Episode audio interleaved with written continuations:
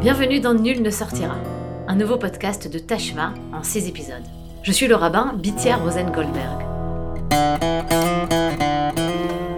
On se pense difficilement comme partie d'un corps collectif. On éprouve rarement le rapport entre le corps de l'individu et celui flou et amorphe de la société tout entière. Appréhender ce sujet via la pureté et l'impureté est à première vue anachronique. Le sujet de l'impureté et de l'impureté est extrêmement central à l'époque du Second Temple, mais l'impureté du corps a peu de réalité dans nos vies juives d'aujourd'hui, sauf peut-être dans le champ de la sexualité ou pour les prêtres, les Kohanim. La raison de l'obsolescence d'un sujet prévalent à l'époque du Second Temple est entre autres qu'une grande partie des conséquences de l'impureté, interdit de manger des sacrifices, de toucher les dîmes, de rentrer dans le temple, n'a plus d'expression physique aujourd'hui. Pourtant, le sujet de la pureté et de l'impureté m'a semblé de l'ordre du jour. Et ce parce que justement, il inscrit le corps de l'individu dans une norme sociale corporelle. Nourriture, maladie, sexe, protection et contrôle du corps de l'individu, pour le bien de l'individu, ou au contraire, pour protéger la société tout entière. C'est le propos de six chapitres dans le livre du Lévitique et d'un ordre entier de la Mishnah, Seder Taharot, l'ordre des choses pures. Alors qu'est-ce qui est impur? Maimonide introduit son commentaire sur le Seder Taharot par 21 pages qui définissent un système complet. Ce système comprend des sources d'impureté, avot atoma, des dérivés de l'impureté, toladot, qui peuvent elles aussi rendre impures, et des choses qui peuvent être uniquement contaminées, comme les aliments et les boissons, ochalim, dans le langage rabbinique. À la toute fin de son introduction, Maïmonide précise Je vous ai parlé de tout ça pour que vous ne pensiez pas qu'il suffise d'un rapide coup d'œil pour comprendre de quoi il s'agit, comme dans le cas des lois du loulav ou de la souka. En gros, dit Maïmonide, vous rentrez dans un sujet extrêmement complexe, et il rajoute que ça lui a demandé d'immenses efforts afin d'arriver à la classification qu'il met, un bon prince, à l'usage de tous. En cinq points donc. D'abord, il y a des sources de l'impureté, ce que les rabbins appellent avotatuma. Par exemple, une carcasse, nevela, les cadavres de huit petits animaux rampants, shmone shratzim, un mort, un homme ayant eu des écoulements sexuels anormaux qu'on appelle le zav. La zouv, ça veut dire couler, comme dans l'expression Eretz Zavat Chalav Udvash, une terre où coule le lait et le miel. On connaît l'impureté de la femme qui vient d'accoucher, Yoledet, de celle qui a ses règles, Nida, de celle qui saigne en dehors de ses règles, Ziva, l'impureté d'un homme ayant eu une relation sexuelle autorisée, Baal Keri, ou de celui ayant une relation sexuelle avec une femme Nida, Boel Nida. Deuxièmement, l'impureté se transmet. Parfois par contact direct, parfois par contact indirect, parfois en portant un objet, parfois en shootant dedans, par exemple une souris morte, ou en étant en présence de la source d'impureté sous un toit. Le principe est que tout ce qui rentre en contact avec une source d'impureté peut devenir impur, que ce soit des gens, des objets, des aliments ou des liquides. Troisièmement, dans la Torah, le système est plutôt simple. L'impureté jaillit de sa source, mort, carcasse, femme pendant ses règles, etc. Elle passe par un autre humain, ou un objet qu'elle va rendre impur, et atteint dans un troisième temps la nourriture. Et si cette nourriture est sainte, par exemple du blé qui a été donné au prêtre comme dim, touma, elle est interdite à la consommation. Donc quelqu'un qui touche une femme qui a ses règles est numéro 2 dans la chaîne de transmission de l'impureté, et ne peut rendre impur que nourriture et boisson. Et la chaîne de transmission s'arrête là. Mais, c'est le quatrième point, dans la littérature talmudique, le système se complexifie beaucoup. La nourriture qui auparavant ne pouvait que recevoir une impureté, et non la transmettre, devient un chaînon de la transmission. Et en parallèle, les humains et les objets peuvent être contaminés non plus uniquement par la source de l'impureté, mais aussi par des objets ou des aliments impurs à des étapes intermédiaires. Du coup, dans la Mishnah, il y a une possible transmission circulaire de l'impureté. La Mishnah établit une classification à 5 niveaux, plus on s'éloigne de la source d'impureté. Un mort, c'est une méga source d'impureté, c'est un cas particulier. Admettons que je me sois trouvé à ses côtés sous un même toit, je deviens une source d'impureté. Si tu viens me consoler au cimetière et que tu me prends dans tes bras, tu deviendras impur au niveau 1, Rishon Latuma. Toute la nourriture que tu touches deviendra impure. Et si quand tu rentres du cimetière, tu prends ton mari dans les bras, il deviendra impur au niveau 2, et s'il touche de la nourriture, il la rendra impropre à la consommation au temple, etc. Vous avez compris le principe. Cinquième point, on peut redevenir pur de différentes manières. Pour les impuretés mineures, il suffit de se tremper dans un bassin d'eau ou dans une source et d'attendre le soir. Pour les impuretés majeures, le processus est plus complexe et comprend, selon les cas, une à trois des étapes suivantes. Une période d'attente de 7 jours, ou plus, avant de pouvoir se purifier. L'aspersion d'une eau mêlée à la cendre d'une vache rousse, ou la porte de sacrifice. Tout ça semble hyper théorique et un peu déconnecté de la réalité, comme un système abstrait plaqué sur la réalité du monde, et c'est certainement une des raisons pour lesquelles le sujet est tombé en désuétude. Est-ce que l'impureté est une chose réelle, visant à révéler une situation invisible de l'homme ou de la société? Est-ce que c'est une chose symbolique? Est-ce que c'est un état moral? Est-ce que l'impureté d'un mort signifie la même chose que celle du sang des règles? Une grande partie des gens qui ont cherché à expliquer la nature et la raison de l'impureté ont essayé d'inscrire toutes les impuretés à l'intérieur d'un système unique et d'en donner une raison commune.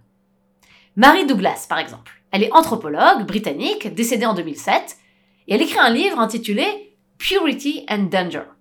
Dans ce livre, elle décrit l'impureté comme une variation par rapport à la norme.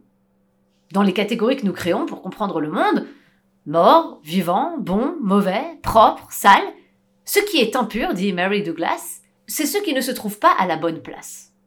De la nourriture dans mon frigo, c'est normal. De la nourriture sur mon t-shirt, c'est sale. L'impureté est une affaire de mauvaise place, dit Douglas.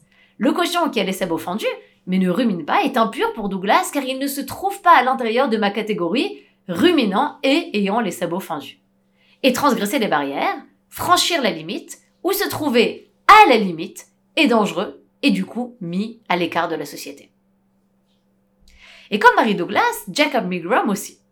Il a traduit et commenté les trois énormes volumes de Vaikra, du Lévitique, de la Anchor Bible.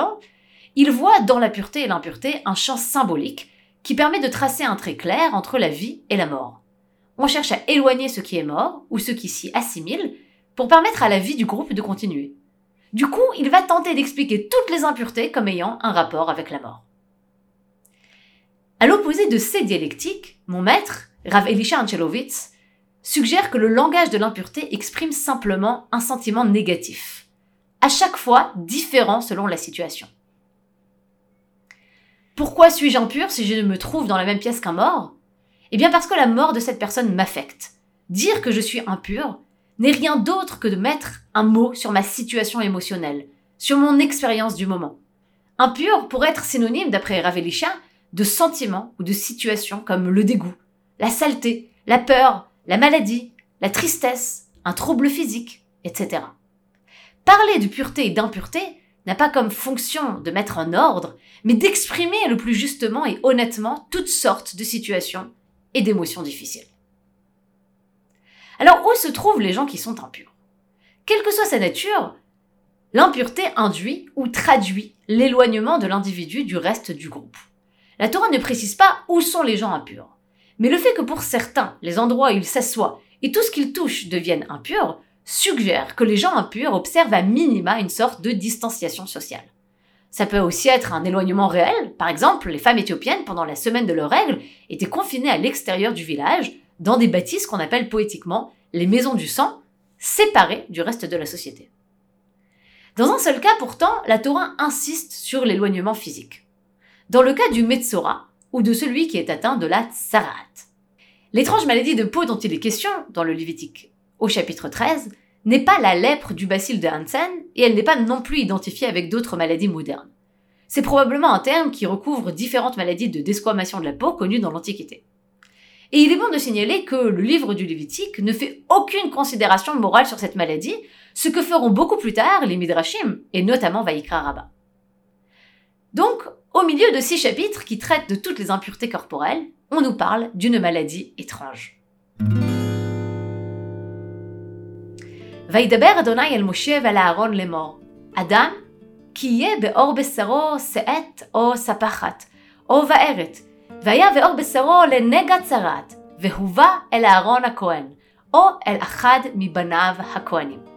L'Éternel parla à Moïse et à Aaron et dit Lorsqu'un homme aura sur la peau de son corps une tumeur, une dartre ou une tache blanche, qui ressemblera à une plaie de lèpre sur la peau de son corps, on l'amènera au prêtre Aaron ou à l'un de ses fils qui sont prêtres. Veraha Akohen et anega beor abasar, vesear benega afach lavan, umare anega amok meor besaro, נגע צרת הוא, ורעהו הכהן וטימא אותו. ואם בארת לבנה היא, באור בשרו, ועמוק אין מראה מן האור, ושערה לא הפך לבן, והסגיר הכהן את הנגע שבעת ימים. Le prêtre examinera la plaie qui est sur la peau. Si le poids de la plaie est devenu blanc et que la plaie paraisse plus profonde que la peau du corps, c'est une plaie de lèpre. Le prêtre qui aura fait l'examen déclarera cet homme impur. S'il y a sur la peau du corps une tache blanche qui ne paraisse pas plus profonde que la peau, et que le poil ne soit pas devenu blanc, le prêtre enfermera pendant sept jours celui qui a la plaie. Au bout de sept jours, le prêtre revient voir la personne, et soit la plaie ne s'est pas étendue, auquel cas il y a une deuxième semaine d'observation, soit la plaie est en voie de guérison, et le prêtre déclare la personne pure. Soit la plaie s'est étendue. Dans ce cas, le prêtre le déclarera impur, c'est la lèpre. Vetimo akohen, tsaraat i. Et puis suivent une très longue liste de symptômes qui pourraient éventuellement être liés à cette maladie étrange. Alors ce qu'on a dans ce texte, c'est plusieurs choses. D'abord, le lépreux ne se diagnostique pas seul. Aucune intuition ou aucune sensation n'est à la source de son impureté. Dans le cas de quelqu'un qui a été en contact avec la mort, le fait d'être affecté est quelque chose d'interne. L'impureté est la traduction d'un état intérieur. Mais dans le cas du lépreux, l'impureté est induite par une décision extérieure. Ce n'est pas tant que je me sente lépreux que la société, via les yeux du prêtre, du Cohen, me considère comme lépreux. La décision de l'éloignement est imposée à l'individu. Le lépreux n'est pas impur jusqu'à ce qu'il soit déclaré impur par le prêtre, vetimho à Cohen. Intuitivement, on comprend pourquoi on ne s'auto-diagnostique pas, exactement comme il est déconseillé à un médecin, un médecin de s'auto-soigner ou de soigner ses proches. Et pourtant, je crois qu'il y a quelque chose de plus. L'impureté du lépreux est le fait de son aspect. C'est une impureté qui a à voir avec le regard de l'autre. Et c'est un autre, le Cohen, en tant que sachant, mais aussi en tant que représentant de l'autre, qui est préposé au diagnostic. Il y a aussi l'expression d'un certain fantasme du savoir. Il y a, il y aurait quelqu'un qui sait, qui rend impur ou qui rend pur selon des critères bien définis. Pas d'incertitude, ou si peu. Le prêtre a toute la responsabilité d'établir une définition claire et précise.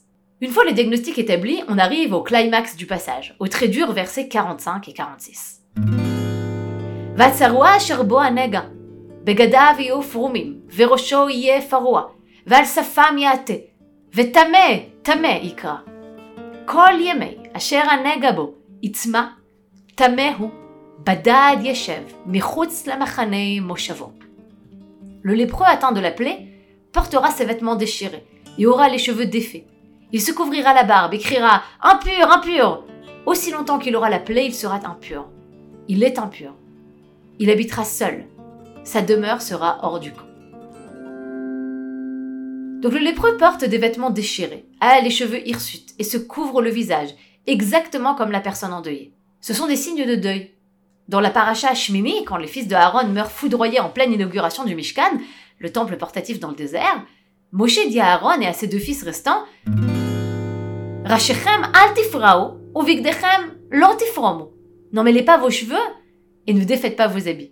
En d'autres mots, vous n'avez pas le droit de vous endeuiller. Exactement comme quand Dieu interdit au prophète Ézéchiel de s'endeuiller, il lui dit Ben Adam, ineni lokach mimcha et mahmad enecha bemagefa, ולא תספוד, ולא תבכה, ולא תעבוד עמתך. הענק דום, מתים אבל לא תעשה. פרחה חבוש עליך, ונעלך תשים ברגליך, ולא תעטה על שפם ולחם אנשים לא תאכל. Fils de l'homme, voici je t'enlève par une mort soudaine ce qui fait les délices de tes yeux. Tu ne te lamenteras point, tu ne pleureras point, et tes larmes ne couleront pas. Soupire en silence, ne prends pas le deuil des morts. Attache ton turban, mets ta chaussure à tes pieds, ne te couvre pas la barbe et ne mange pas le pain des autres. L'endeuillé, par opposition, promène dans l'espace public sa face hirsute et parasée, à moitié recouverte, probablement parce que ça exprime ce qu'il ressent, chamboulé, perdu, aspiré par sa tristesse. Le rapport entre la tsarat, la lèpre, biblique, et la mort est encore plus saisissant dans un passage des Nombres, Bamidbar, qui raconte que Aaron et Myriam, les frères et sœurs de Moïse, ont parlé derrière le dos de Moïse en calomniant sa femme noire. Quand Myriam est touchée par la lettre, Aaron, qui pour une raison tout à fait étrange n'est pas puni, demande à Moshe d'intervenir pour que sa sœur ne soit pas, je cite, comme l'enfant mort-né dont la chair est à moitié consumée quand il sort du sein de sa mère.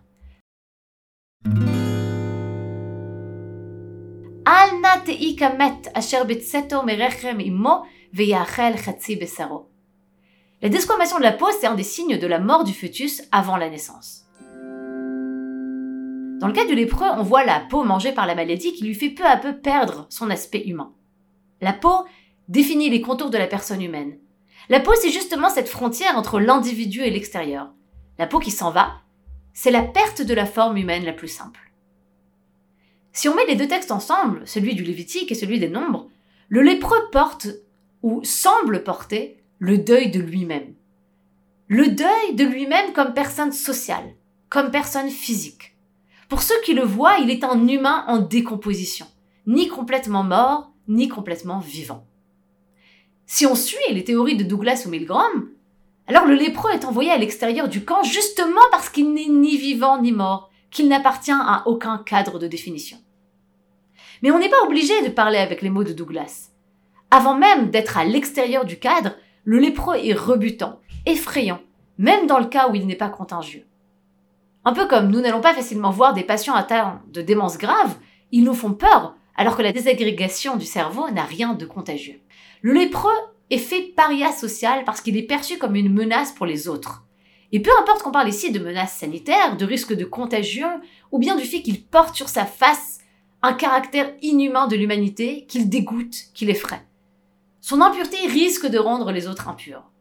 Il doit prévenir les autres de son état pour qu'ils s'éloignent, pour éviter la rencontre, en criant impur, impur, comme d'autres agitaient leur crécelle. Il est source de danger pour les autres, et à ce titre, il est renvoyé, isolé, marginalisé. Et c'est en soi troublant. Est-ce que la Torah ne devrait pas nous enjoindre de rester plutôt que de fuir, d'accueillir et de réconforter le malade à la place de l'isoler et de le rejeter? Hein, comme le Talmud nous enjoint de rendre visite aux malades le Shabbat, même si ça peut ruiner, entre guillemets, l'atmosphère du Shabbat, parce que ça nous rendrait triste, parce que c'est pas forcément quelque chose de beau à voir. D'un autre côté, dans la mesure où la société et le lépreux lui-même considèrent qu'il fait prendre un risque aux autres, quel que soit ce risque, une contamination physique ou la rencontre avec la détérioration de l'humain, alors c'est peut-être lui-même qui voudrait crier impur, impur, parce qu'il ne veut pas mettre en danger les autres. Il serait en quelque sorte investi de la mission de protéger les autres de lui-même le lépreux comme l'individu qui s'isole pour protéger le collectif. Et de cet isolement, qui est probablement ce qui caractérise le plus le lépreux, nous parlerons dans le prochain épisode.